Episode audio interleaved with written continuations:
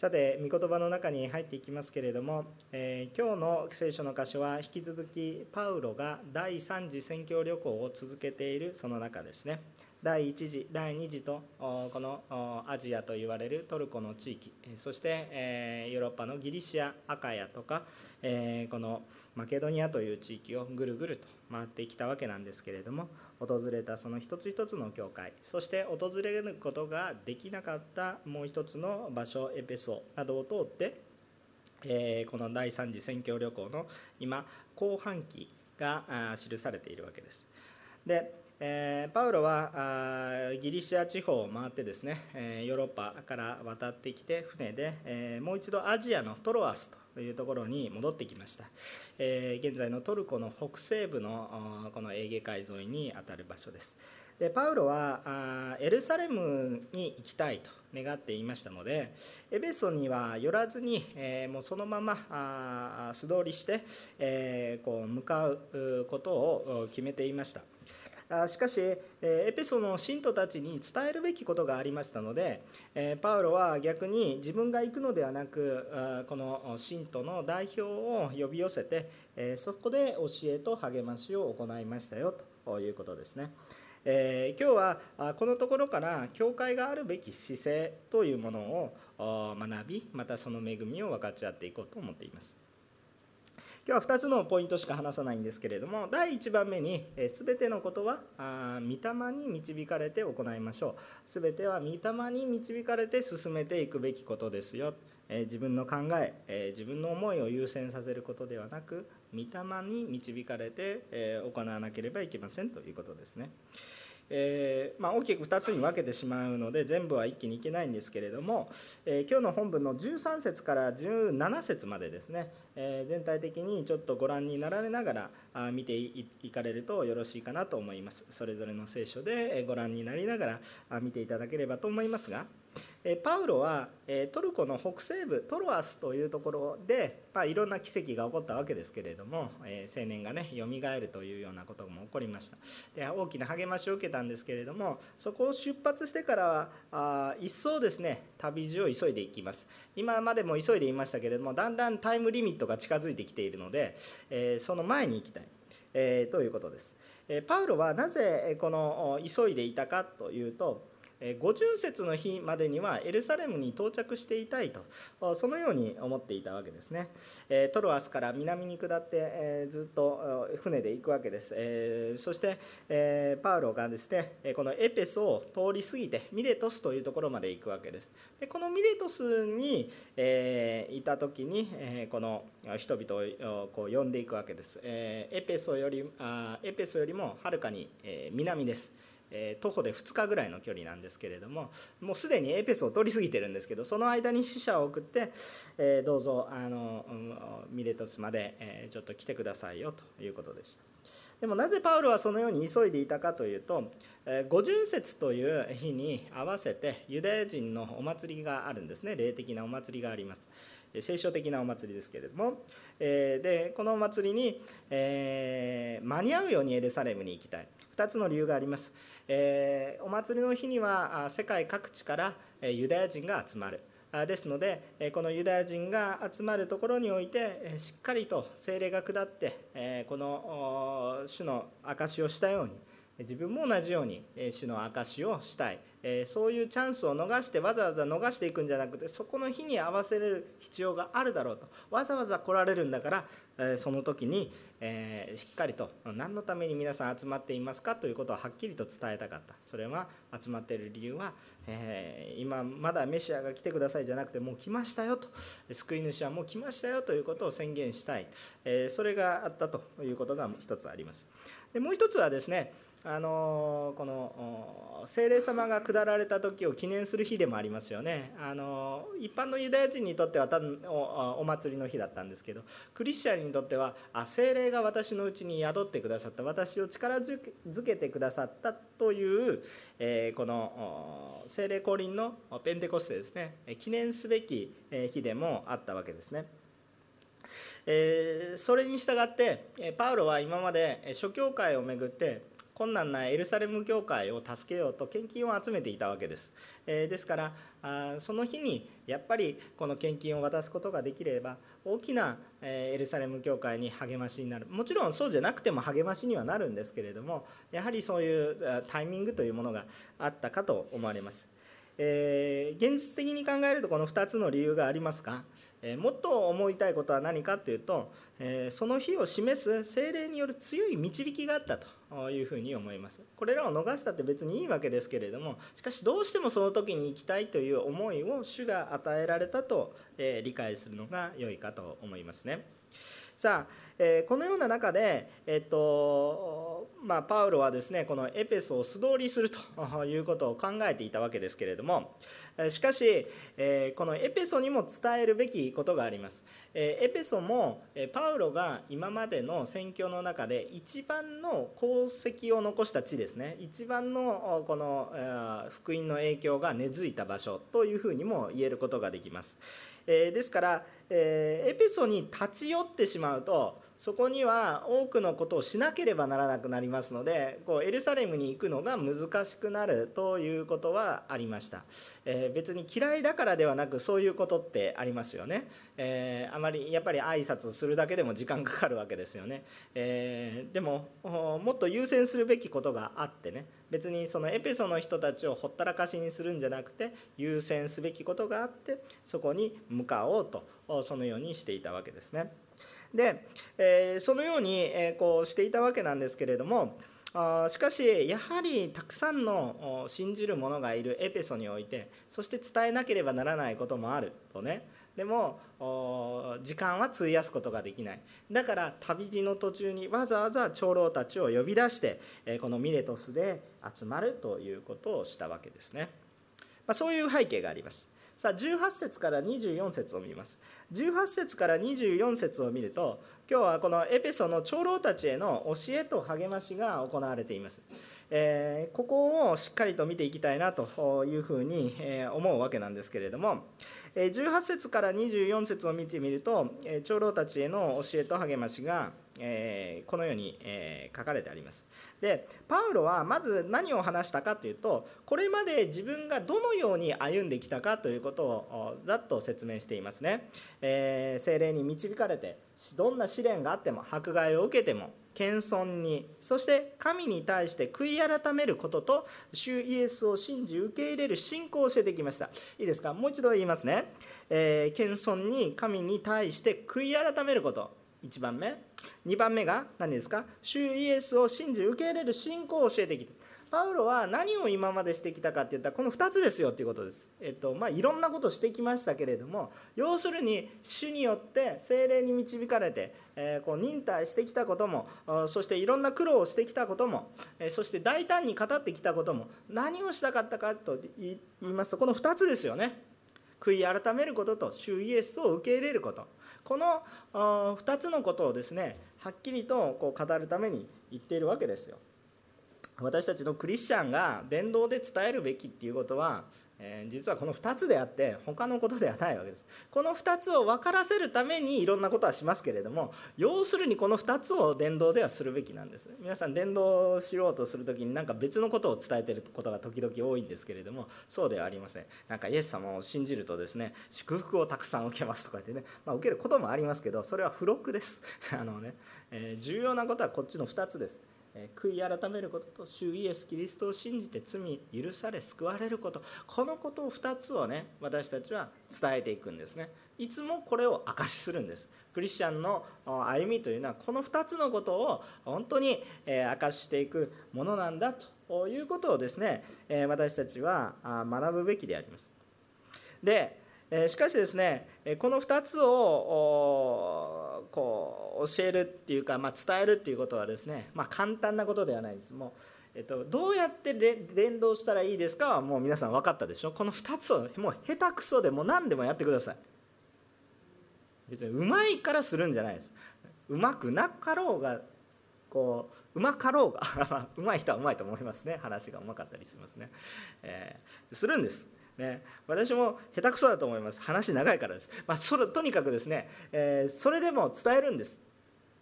ね。えー、できないからするんじゃなくていや私はするんですね。そのように、え私たちのクリスチャンの生活があるわけです。ところがパウロもねこれらのことをね全て何が起こるかっていうのを予測していつも余裕でね、えー、こう伝道してるかっていうとそうではないということです。明日起こることは私たちと同様わからないしね。もちろん精霊の導きによってですねそれでも大丈夫という確信を与えられたりするかもしれませんけど分かんないですよ。明日どうなるのか何を食べるのかどんな試練がやってくるのか。きっと試練はあるだろうけどどんな試練かは分かりません。もう準備しようがないですね。いくら準備したって別のところから試練やってきますからね。もうどうしようもないそういうような状況ですけれどもやるべきことがあるということですね。えー、この例えば19節22節23節、えそういうところを見るとパウロが実際に何が起こってくるのかっていうのが分からないという姿を、えー、こう自分で告白していますよね。22節でもそこで私にどんなことがあるのか分かり起こるのか分かりませんと言ってるわけですよ。ね。えー、おそらく試練には合うでしょうみたいな話。自分の経験とそして、えー、まあ、今までの精霊様の導かれているというこの導きから考えても、えー、おそらく苦労しますと。でその苦労は何か余裕で全くノーダメージで痛くも痒くもないようなそういうものではなく涙をせずには語られないほど苦しいものであるということは理解できますと。しかしどのようなことが起こるか全く分かりませんしきっと伝道の働きをすると苦しみも伴いますねっていうことを分かっています。というふうにパウロは告白しているわけです。じゃあしませんか？というとパウロはどういうふうに言っているかというと精霊に縛られてという表現を用いていますけども精霊に縛られてという表現を用いているんですが強く導かれているという表現ですね。まあなんかこう奴隷のようにという拘束されてということじゃなくて精霊に満たされ強く導かれて主に従うと宣言しているわけです。まあ、このずっとね24節までずっとね。で、えー、パウロはその後、えー、まあ、24節でですね走るべき道のりを走り尽くしという表現を使いながら主イエスによって救われるんだという福音を伝える使命を果たしたいと願っていますね。私は走るべきを走そしてそれは命の危険があると分かっていますよと。いうふうに告白してるんです。自分の命は少しも惜しいとは思いません。こういうふうに言ってるの。かっこいいことですけどこんなんなかなか言えません。ね。かっこいいかもしれませんけどこれ、えー、自分の口からはそう出るような言葉ではありません。まあ精霊様が言わせたんでしょうね。あのそういうことだと思いますね。びっくりしたと。言ってる本人がびっくりしてると思います。あのそのような告白だったでしょう。パウロも人ですからね。もうやっぱり苦しみがあれば悲しむし今までのこの福音あこの使徒の働きを見てくると恐れがあったりね、えー、こう葛藤があったり、えー、もうそんなものはないという人もいますけども、えー、私はそうは思いません、え使徒の働きずっと読んできたじゃないですかもう皆さんね。もう長い間読んできてもうすぐ終わりますけれども、えもうちょっとお付き合いくださいね。で本当にえこのパウロもいろんなことがありましたでもそれでもやっぱりそうせざるを得ない。もう精霊様に満たされてしまうともうこうなんか無理やりそれでも苦しいけどやるんだっていうそういう決心というよりはもうせざるを得ない内から湧いてくるようなそういう喜び。もうせずにはいられない。そういうものが溢れてきてる。なんかもう呼吸せずにはいられないみたいな感じです。もう息止めたいけどもう止めれませんみたいなね。そういう喜びが本人の中に、えー、たくさん湧いてきている。だからそれをとどめることができない。ということですね、えー、こう本当に駆られるように思うその熱心さがあったと。そういうことだと思いますね。でえー、パウロが、あのー、このように、え、主に従った理由っていうのは何かって言ったら、まあ、皆さん分かるように状況ではないということですね。状況が良いから伝道するわけではない、えまあ、時が良くても悪くてもという御言葉もありますけれども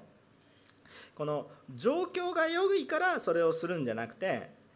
神様によってすべきだと示されているからするんですね。すべきことをするんです、えー、状況が悪かろうが良かろうが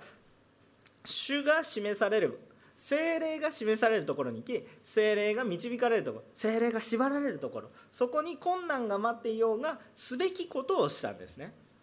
私たちの行動原理もどうでしょうか？私たちは状況がいいから得をするからするんでしょうか？そうではなく私たちも主から与えられたすべきことをすべきであります。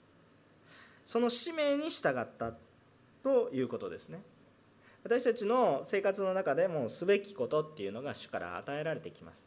往々にしてはしたいことをする人が多いんですけれどもそうではなくすべきことをするべきです、えー、それもなんか社会が示すからすべきことをするんじゃなくて御霊によってすべきことをするんです。分かりますか、えー、そのことを私たちは覚えておきたいと思います。精霊によって強く示される。ことは状況によらずそれを行っていきましょう。それを行っていく時に神の栄光が現れていくわけですね。でパウロはそれを自分自身の模範を示しながらエペソの長老たちに言っているわけです。私を見てくださいよ。私も今までこうやってきましたしこれからもそうやります。あなたたちもそのようになってくださいね。と言ってエペソの長老たちを励ましているわけです。精霊に導かれて私たちも歩むものになりましょう。精霊に導かれてすべきことをする私たちになりましょう。2番目のことですね。2番目のこと。神の教会を牧し神とその御言葉によってこの教会を成長させそして受け神の御国を受け継がせる使命を私たちも持ちましょう。ちょっと長いですね。ごめんなさいね、まあ、簡単に言うとあ神の教会を牧しますが神ご自身と御言葉によって私たち自身も成長しそして皆さん一人欠けることなく御国を受け継いでいくものとなりなさいという教えがされてる。みんなちゃんと成長してちゃんと御国を受け継いでくださいね。ね。誰かに頼るんじゃなくて皆さんがそうしなさいと。そういうことを言ってるわけです。25節から35節ですよね、えー、全体を見ます。もうあの本当に今日バッとした話なんですけれども、えパウロは、えーとまあ、次にエルサレムに行くとこれまでよりもおそらく激しい苦しみに遭うということを予感しています。それはこれまでの経験やこれまで精霊様に示されてきたことを通すると、えこれまでよりも激しい苦しみに遭うだろうなということをなんとなく予感しています。それがはっきり何かとは分からないんですけど神様が心の準備をしなさいよということはずっと示されているようですね。ですからパウロはエルサレムに一度行ってしまった今度エルサレムに行ったらまた来れますからねというもうないと思ってる。それがないと思ってるわけです。だからわざわざエペソから人を呼び寄せてるんです。もうおそらくエルサレムに行ったらもう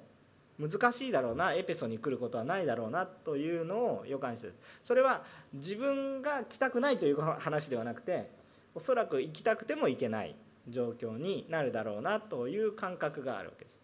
パウロの中にはじゃあ、えー、じゃあエルサレムにまあまあ、突撃していってね、えー、玉砕しようとして考えてるのかってそういうことではありません。えっと、なぜならパウロの頭にはローマも考えてあるし皆さんにも前分かち合ったようにローマからさらにイタリアね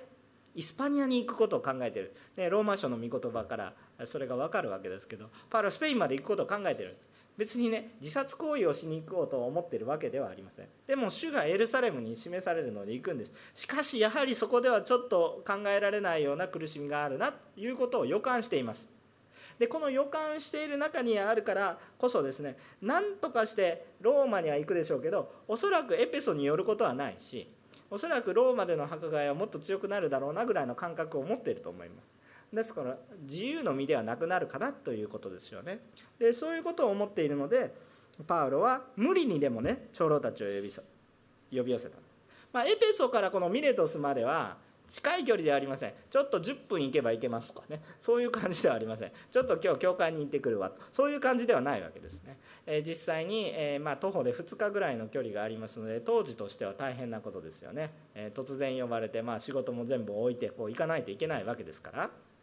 当然それなりの犠牲を払って長老たちは出てきたと思います。えー、まあ、大変だと思いますよ。えー、でしかし、えそうしなければもう会えないよと。そういうような状況だったわけですね。でパウロだパウロはエペソで、えー、教会のことをこの長老たちに、まあ、委ねるわけですよ。ね、エペソの信徒たちエペソの群れエペソのクリスチャンの集まりをこの長老たち、えー、あなたたちが監督しあなたたちがちゃんと牧していきなさいよとそういうふうに委ねていくわけですで、えー、長老たちはもう3年間ほぼ3年間にわたってですねまあ、あのツラノの行動では2年半ですけれども全体を通すとおおよそ3年間にわたってエペソに滞在したわけですからその間に霊的な必要なことはまみっちり教え込んでいたわけで毎日だってエペソのあのこのあのエペソのツラノの行動でですね、えー、ティラノの行動でですねもうずっとこう語り続けてもうアジア全体にイエス様のことが知れ渡ったあそういうようなことをしたわけですから。え当然基本的なことは全部この長老たちは知ってるんですね、まあ、エペソのこの人たちがパウロから一番訓練を受けたと言ってもいいと思いますね。で,、えー、ですからもう内容は知ってますねと。イエス様のえ、悔いあこう神に対して悔い改めが必要。罪を認めて悔い改めが必要。そしてイエス様があのを救い主として認めるこの2つのことを明かしすることが本当に重要ですよ。でなぜそうしなければいけないかっていうバックグラウンドは全部もう教えましたっていう話です。聖書を通してね。ね。2つのことをだから皆さんも語っていかないといけないんですけどそれだけを言うんだったらもうそんな難しくはない。でもちゃんとそれがなぜどうしてそしてその必然性これをちゃんと説明できるようにならないといけないですよね。わ、うん、かりますか？だからそのそれはずっと3年間通して語ってきたわけですよ、受け入れることはねまず大丈夫なんですけどでもそれを語っていく時はそれ分かってないと、ね、間違ったミスリードしちゃいますからね、えそれを知るべきですということなんです。だからそのようにちゃんと御国を受け継いでいくように長老さんたちあなたたちちゃんと監督しなさい。ちゃんとこの群れを導いていきなさいよと。そういうお話をしていったわけです。で、えー、このそのエビデンスといいますかそれなぜそれをこうイエス様を信じていくことが重要なのかっていうそういう話はもうすでにしてあるのでそれはそれとしてねそれは重要なこととしてじゃあ長老たちへの今じゃあその内容はもう教えてやります。だからその内容をちゃんと浸透させるようにそれの上にしっかりと立っていくことができるように悔い改めとイエス様の福音の上にしっかり立っていけることのようにじゃあどのようにしてこの人々を治めていくべきか、えー、こう導いていくべきかということに対して今日はアドバイスが書かれてあるわけです。でそのアドバイスがいくつかあります。えっ、ー、とまあ聖書のままですけどちょっとまとめますね。え、長老たちへのアドバイスが以下になります。全体に気をつける、え気を配るべきですと。全体に気を配るべきです。みんな全体にもうもうある人たちだけじゃなくてね。もう全体にもう主イエスを信じる者全体にいつも気を配りましょうと。いうことです。それからあの教会というものを侮ってはいけませんということです。教会は神様がご自分の犠牲を払って買い取られたものであって神のものです。神の教会です。あの皆さんあの私たちは言葉にいろいろ気をつけるべきだと思いますね、え教会なんてどうでもいいんだよってそんなことは決してないんです。イエス様が十字架をかかられて立て上げられたのが教会です。だからあのもちろんね教会人の集まりなのでさまざまな問題を目にすることもあるかもしれませんけれどもそれでも教会です。なぜならばイエス様が示されたのが教会だからです。そこに問題があるのは私たちの問題ですがやはり教会という方向を持って主がこの世界に福音を述べ伝えることを取られているので皆さん教会を侮ってはいけません。私は一人で伝道できます。とんでもない傲慢です。わかりますか？あの教会というものは非常に大切です。侮ってはいけません、えー、ただ一方でえー、教会というものも傲慢になってはいけません。今日私が教会だとか言い出してはダメです。つまり教会は誰のものですか？神のものです。だから全てのものが謙遜であるべきです。教会は牧師のものでも宣教師のものでも長老のものでもありません。教会は神のものです。このことに対して恐れを抱き尊敬をしそして大切にしそして教会が侮られないように私たちはするべきであります。そして次ですけれども精霊が群れの監督を立てられます。精霊が群れの監督を立てられます。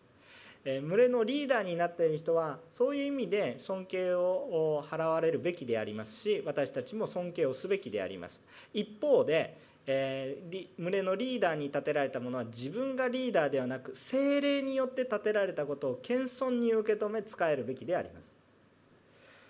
ですからえー、群れの監督を精霊が立てられます。長老たちをあなたは精霊に導かれて神があなた方を立てましたよということを説明しているわけですよね。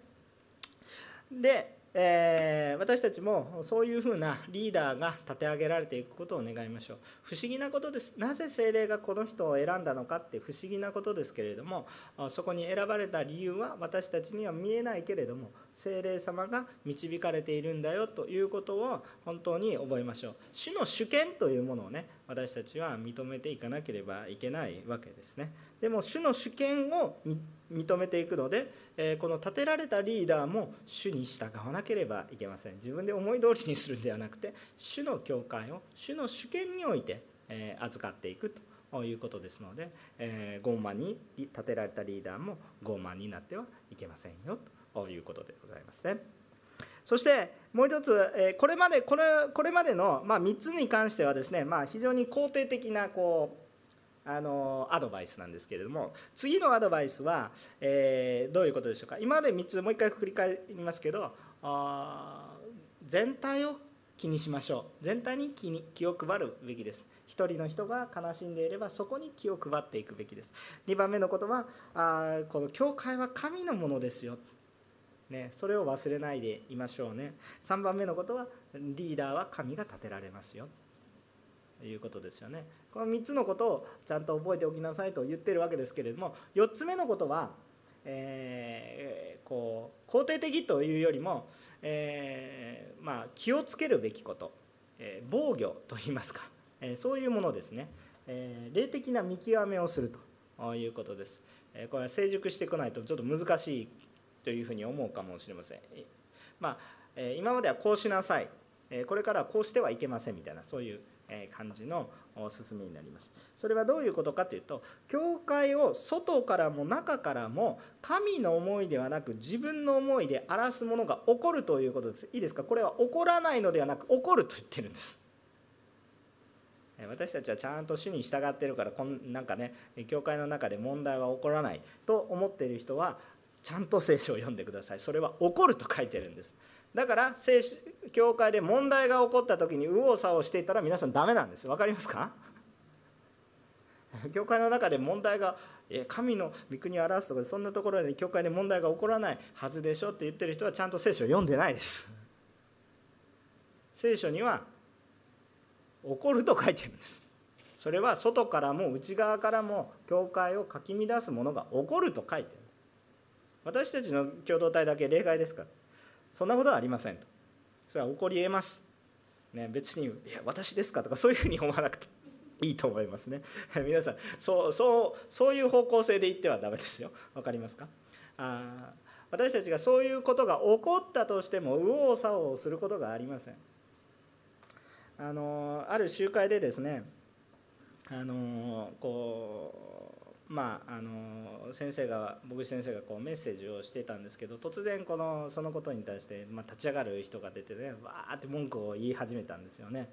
で、えっと、じゃあそれにそういうことが起こるからじゃああ教会であこの教会やばいのかなと思ってざわざわざわざわするんじゃなくてね本当に成熟した共同体でしたよそこは。あのもうそういう人がわめいてるんですけどみんなねあの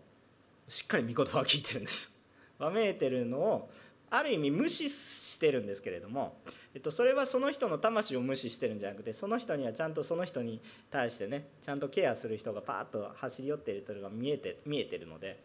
えー、今私たちがするのはわーって騒ぐことではなく今御言葉を聞くことだって言ってね、えー、皆さんが「アメン」ってもうわーわー叫んでる人よりも大きい声で「アーメン!」って叫んでですねあのその場を収めていきましたもちろんその人が何か悲しかったり苦しかったり、えー、こう思ったことがあったんでしょう。そのことに対しても牧師先生がちゃんと取り扱いをなしました、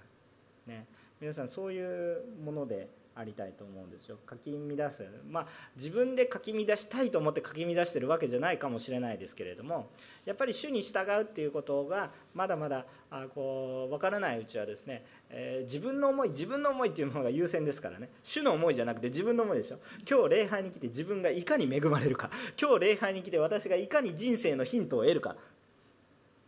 皆さん礼拝はそれだとダメですよ。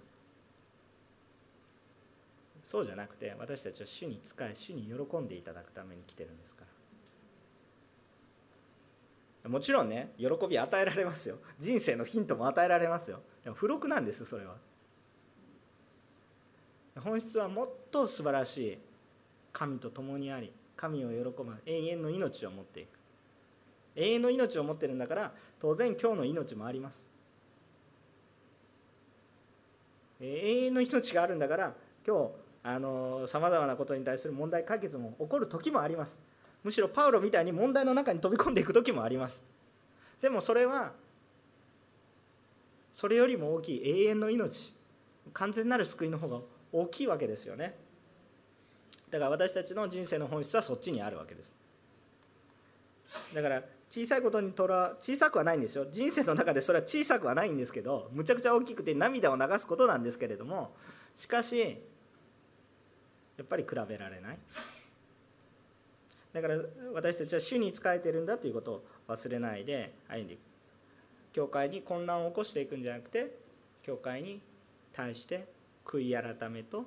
主イエスを信じることに集中できるように私たちは取り組むべきであります。どんなに自分が正しいと思ってもそっちがないがしろにされてわーわー騒がすようなことはやはりおかしいんです。もし教会がその2つのねことですね。悔い改めと主イエスを信じることに集中できなくなっている場合は騒ぐ必要がありますよね。分かりますよ。逆でしょ？これはね。そうすると教会全体がおかしな方向に向かっていってるわけですからそれを引き戻す必要があります。ね。だからそれは必要なことなんですよ。でも教会全体が悔い改めと主イエスを述べ伝えることをしているにもかかわらずいやおかしいでしょとか言ってわけのわからないことを言うのはこれは明らかに全然、ね、方向性が違うと。いうことですね。ですので、えーと、このことをねあの私たちも覚えてね、えー、安定安定的に、えー、こうこの御言葉をあこう主イエスにあって、えー、主イエスを信じることそれから、えー、またあこの悔い改めるっていうことをね、まあ、ちゃんと求めていかなければいけませんよということであります。でですから、まあ、混乱しないようにね教会の外からも中からもそういう、え自分の思いに引き込もうとするものが起こってくるので、えそう引き込まれないように人々をよく訓練してこれは普段からやってないとダメです。なんか騒ぎが起こった時に皆さんそうなってはいけませんよってそこから教えてたらいけないんですね。普段そうなってももう自然にそういう、えかき乱す思いが減衰していく。バーンと自然に減衰していくように私たち一人一人がそういう思いを持ってないとそういうことにはならない。ということです。いいですか？あの勘違いしないでほしいのはこのもう全て教会の権威、まあ、騒ぎを起こす人は全て悪だとかそういうことではありません。いいですか？どの方向に向かっているかということをちゃんと私たち一人一人がちゃんと自分で判断できるようになるもうなってるんです皆さんは。いや最近クリスチャンになりました。それはちょっとまだこれから訓練が必要です。皆さん1対1の弟子養育終わったりとかねしてる人はもうすでに教わってるんです。だから忘れないようにしなさいよということです。いうことですね。そして、えどのようにこれから2つのここれからのことはあのもまたあの肯定的な話になります。でこれをどのように成し遂げていくかっていうとこう2つのことによります。それは神ご自身と御言葉によると言ってる、え、皆さんちゃんと聖書を追ってますか？私の言ってること聖書通りですか？ちゃんと見てくださいよ。あの神の神ご自身とその御言葉に委ねますと言ってるわけです。よパウロはね。私がいないからどうにかなるんじゃなくてエペソの教会は神の教会だから。神ご自身によって委ねます。必要な言葉は御言葉の中にあります。そこから悟ることができます。だから大丈夫です。エペソの教会は偉大なリーダーを失うわけです。3年間も導いてくださった偉大なリーダーを失うわけです。えっとお塗り教会もですねあの偉大なリーダーは失ってますね、まあ、殉教された先生もいらっしゃいますけれどもあの設立したハー先生もまああのまあがんのデパートみたいな感じになってたんですけれども笑い話じゃないんですがあのまあでもあの召されましたね。ちょうどアウトリーチに行くシーズンに突然亡くなられました。突然というのが合ってるか合ってないか。いついつ天に召されてもおかしくないような体の状態でしたからそういう意味ではそうではなかったかもしれませんけどそのような状況がずっと続いてずっと勃開されたのでね、えー、そういう形で。でも突然亡くなりました。でももしおんのり教会がハン先生の教会だったらきっともうバラバラになってます。でも皆さんラブソナタをずっと続けていて今コロナでね今年はちょっと中止になっちゃったんですけど来年も計画されてます。再来年も計画されてます。えラブソナタの日本選挙のビジョンはですねハン先生によって出されたのは確かに間違いないことですけれどもラブソナタを長くやってるのはハン先生よりもイ・ジェフン先生になってからの方が長いんです。もうはるかに長いです。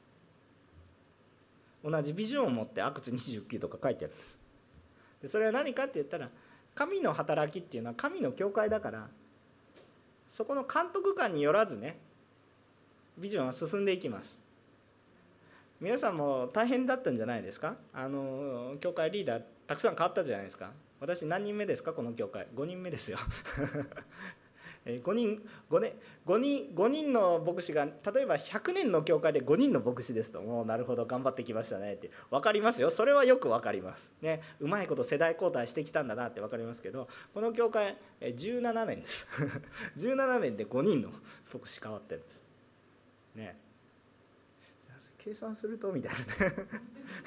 計算すると。あ計算しなくていいですよ。さっさと出ていけとか言われそうになりますからね。あの計算しなくていいですけれども。あのですねそれぐらいね皆さん変わってる中でもう先生方それぞれ独自のね、まあ、カラーあるじゃないですか。皆さん「ああああ」で大変ですよ。僕牧師が変わるとその牧師の色にみんな染まんないといけないかったらみんな大変ですよ。そうじゃないんですよ。主の教会ということはリーダーが変わってもやっぱり冷静は保ってるんです。逆に言うとこれまあ結論的に言いたいことなんですけど皆さんが監督になってくださいっていう話です。まあちょっと結論を先走りしましたね。まあまずですねそのようにパウロはね神の神とこの御言葉があれば教会が成長していきますと。そして成長していって行くならば御国をちゃんと受け継ぐもの。途中でね教会をねこうかき乱すものになってしまうんじゃなくてで堕落していくものになってしまうんじゃなくてちゃんと御国を受け継ぐもの。最後まで。走り尽くす、ね、そういうものになる。走って歩いて休みますじゃなくて走り尽くす、えものになりますよと。こういうことを言ってるわけです。でこれらのことを伝える、えー、模範としてねどういうふうに歩んでいったらいいかっていうと人の金銀や衣服を貪らない。つまり目的を忘れてはいけない。お金のためにしているわけではありませんよ。そして与えられるもので生活しもし与えられなければ自分で必要を生み出していく。ねこうやってロークをしてむしろ与えられることを望んでいくことで私はもらってないとか言って文句言うんじゃなくてむしろ与えていく。苦労してむしろ働いて捧げなさいみたいなそういうようなことを言っているわけです。でそれはどういうことか。人の金銀を貪る目的を忘れないということですよね。目的なんですか？何回も言いますけど悔い改めることとイエス・キリストを信じることを伝える。それもう少し言うならその共同体を守るためにちゃんと神の言葉と神ご自身によって成長し漏れることがないようにしましょうよと言ってるわけですね。ちゃんと牧しなさいと言ってるわけです。受けるより与える方が幸いです。まあ、イエスさんは厳密にこの言葉を言ってるというよりはちょっと表現が違うんですけれどもただで与えられたのかただで与えなさい。マタイの福音書の10章の8節による言葉ですね、えー、しかし受けるより与える方が幸いなんだよと。捧げ使える喜びを知っている私たちとなってくださいね。ということパウロは自分自身の模範を示してどうぞ皆さんもそのようになってくださいと言っているわけです。36節から38節ですか？えー、パウロはこれらのことを伝えてからエルサレムに向けて出発したんです。でエペソの教会の人たちはパウロともう会えないだろうともう確信してしまってそれでものすごい涙を流すわけでつまりもうあなた方に会うことはないだろうと言ったその言葉に特にきまあ、傷ついたのかな、まあ、心を痛めた、まあ、傷ついたかもしれませんね、えー、いいんですよもうそれは、えー、問題はねそれでもパウロをちゃんと送れそこでねダメ言っちゃダメとか言ってね自分のものにしないわけですね、当然パウロがいてくれた方がねエペソの教会はもっと成長できたと思いますよ。でもエペソの教会は成長しますが他の教会はどうでしょうか。ということになりますね。だからパウロは神様が送られるので送り出してついこの間私たちもある姉妹を送り出しましたけれども別に嫌いだから嫌だからっていうわけじゃないですよね。姉妹もできれば共にいたい。私たちもあなたみたいな素晴らしい人は送りたくない。でも言われちゃったからね。神様に言われちゃったら仕方ないですよ。これしか従うしかないです。だから主が示されるところに行くんです。一方でね送り出していく必要もありますが全員が出ていくのかって言ったらそうじゃありません。このところで示されているのはエペソの長老たちあなたたちはエペソの教会をちゃんとキリストを明かしていけることができるように牧しなさい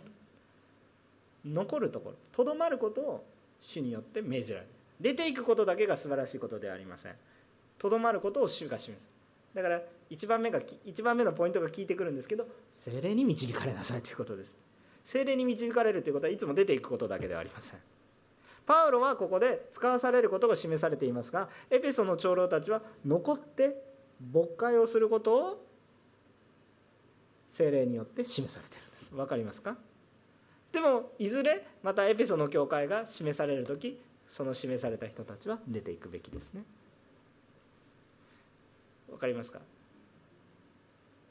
行動が全てではなくて精霊の導きが全てなんです。でそのことによって、えー、まあこの人たちは送り出していったわけですね。精霊の導きに従うということが非常に大切です。1番目のポイントは何だったか？精霊の導きに従うこと。2番目のポイントは何だったか、えー、この教会が本当に神とその御言葉によって成長して神の御国をちゃんと受け継ぐもの、ね、他のものに騙されたりいろんなことで揺れ動いたりしないでちゃんとそのことをひたすら見ていく。で霊的に見分けることができる。揺れ動くことのない。しっかりとした共同体になっていって。そして逆に精霊様に導かれたらリーダーであっても送り出し必要な人であっても送り出ししかし精霊様に言われたら行きたいであろうが行きたいとか行きたくないじゃなくて御霊に従ってその場所を守るっていうことも大切です。分かりますか？教会を侮ってはいけません。どこの教会私ねよくねあのどこの教会に行ってもいいでしょうって神の教会なんだからっていう人に対してちょっと注意をしたいと思います。どこの教会でいいわけでもありません。はっきりと言います。あなたが行きたい教会に行くのでもありません。精霊に導かれた教会に行くべきです。私が選ぶんではなく主が選ばれるんです。今日私たちの信仰生活の中心が私になっていないかどうかを確かめてください。今日私たちの信仰生活私の気持ちがいいメッセージがあるから行くんでもない。私が喜ぶから行くんでもない。精霊が導かれたからそこに行きそこで務めを果たす。すべきことをする。これねやるときは涙が流れるんですよ。言っておきますけど。涙が流れるんです。さあ今日この話をこれらの話をしたんですね。珍しく早く進んでるんですけれども。これらの話は牧師や宣教師だけの話ですか？違いますよ。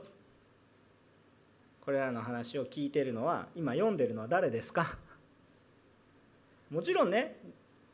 第一義的には誰でしたかって言ってエペソの長老たちですよ。あ教会のリーダーさんの話私のことではありませんね。というふうに感じますよね。一義的にはそうでしょうでも今読んでるのは誰ですか？私ですよね。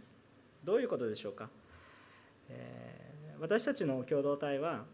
あ皆さんがお客さんであってほしいと思って毎週礼拝を捧げているわけではありません。皆さんお客さんで今日もようこそおいでくださいました。今日のメッセージは楽しかったでしょうか？また来週も来てくださいね。と思ってるわけではないんです。皆さん一人一人がイエス・キリストの福音を伝えそして悔い改めることを知っている者として証しする者としてどういう場所に置かれたとしても決して揺るぐことなく霊的な見分けをちゃんとなして何が間違っていることで何が良いことなのか。ね、一見良いことに見えても霊的に間違っていることなんて世の中に腐るほどあります。良いことをしてるにもかかわらず目的間違ってることは腐ることはあるんですよ。でもその中で何が良いことで何が悪いことなのかはっきりと見分けることができる一人前のクリスチャンそして御国を立派に受け継いでいくことのできる一人一人のクリスチャンキリストのようなものとして立て上げるために毎週毎週礼拝をし毎週毎週御言葉を読みそして主と交わりなさいと教えてるんです。わかりますか？だから皆さん私は分からないですそれは学ばないからです。学んでください。学びの機会は教会からたくさん提供されるもっと提供してくださいという人もいます。もう牧師倒れそうになりますけど頑張ります、えー、絵面プロジェクトもただ宿題やらされてる。もう何の意味もありませんそれね。そうではありません。何のためにするのか御言葉に委ねてるんです。皆さんに御言葉に委ねてるんです。今コロナウイルスの影響でたくさん収容会したりみんな集まってわーっと喜びの賛美を上げるっていうのは難しいんです。でもだから皆さんを御言葉に委ねるんです。神と御言葉に委ねる。じゃあバラバラになっていいんですか？そうではありません。神の教会というものを見てるんです。今私たちがしている霊的な歩みが全てちゃんとつながってますか？ということを私たちは覚えて今日も私たち一人一人が主によってリーダーに成長させてくださいますからいきなり無理やりむちゃくちゃなことさせません。パウルも3年間教えるちゃんとそういうふうにさせますし精霊に満たされると不思議とできますから、ね、皆さんの力でねいや行くんだとかって言ってこんな難しいです。そうじゃなくて主と交わっていって御言葉と交わっていくとその瞬間が来ます。でもそのその成長する段階においては涙もあります。でも涙があってもそれ以上の祝福があることを決して忘れないでください。イエス・キリストによってあなたは永遠の命を受けてます。忘れないでください。その素晴らしさを伝えていくんです。でも傲慢にならずね知ったからね私は私は知ってる。偉い偉くないんです。謙遜になって。イエス様しかいないんだから。イエス様と共に歩んでいく私たち一人一人となりたいと思います。エペソに与えられた教えと励ましを今日私たちの教えと励ましとして、えー、クリスチャン生活を歩んでいきたいと願います。一言お祈りをいたします。